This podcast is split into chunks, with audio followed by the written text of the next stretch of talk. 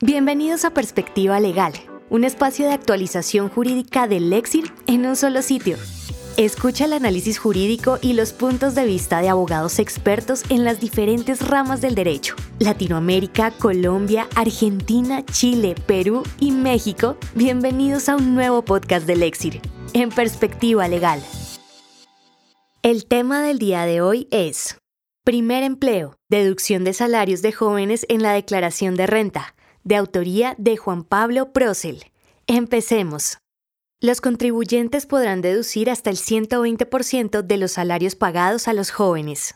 Los contribuyentes obligados a presentar declaración de renta y complementarios tienen derecho a deducir el 120% de los salarios pagados a los trabajadores menores de 28 años, jóvenes, siempre y cuando se trate del primer empleo formal del trabajador. 108-5 ET.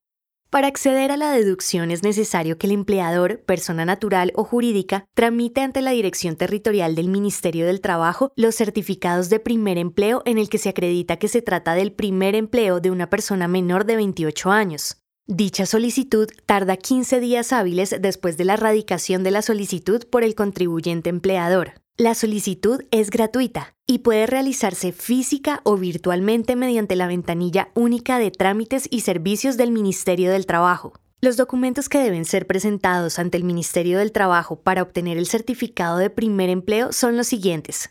Primero, formulario de solicitud del certificado de primer empleo, disponible online. Segundo, documento de identificación del trabajador, copia simple, deberá demostrar que el trabajador era menor de 28 años al momento de la contratación. Tercero, historia laboral del trabajador expedida por el fondo de pensiones al que se encuentre afiliado. La historia laboral demuestra que solo el contribuyente empleador ha realizado aportes a seguridad social en pensión. No podrá existir afiliación o aportes previos a la contratación del empleador.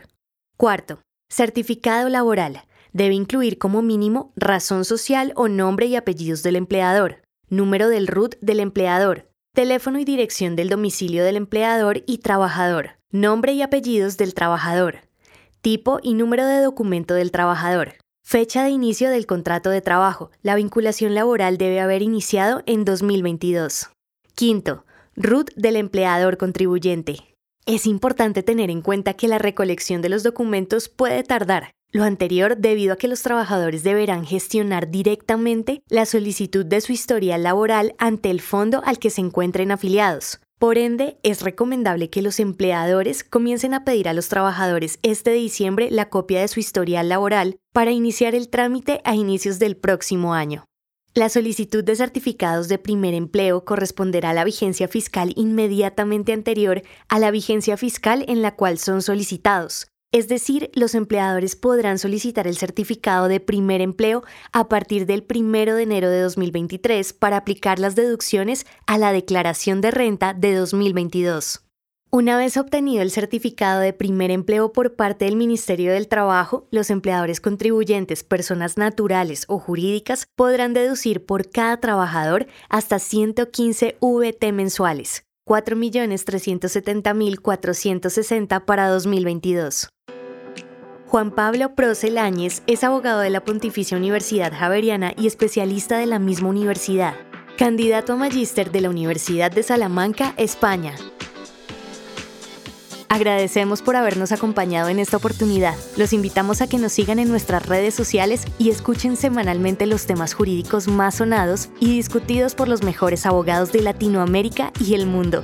Perspectiva Legal del Exir, una marca de Legal Solutions Group Colombia.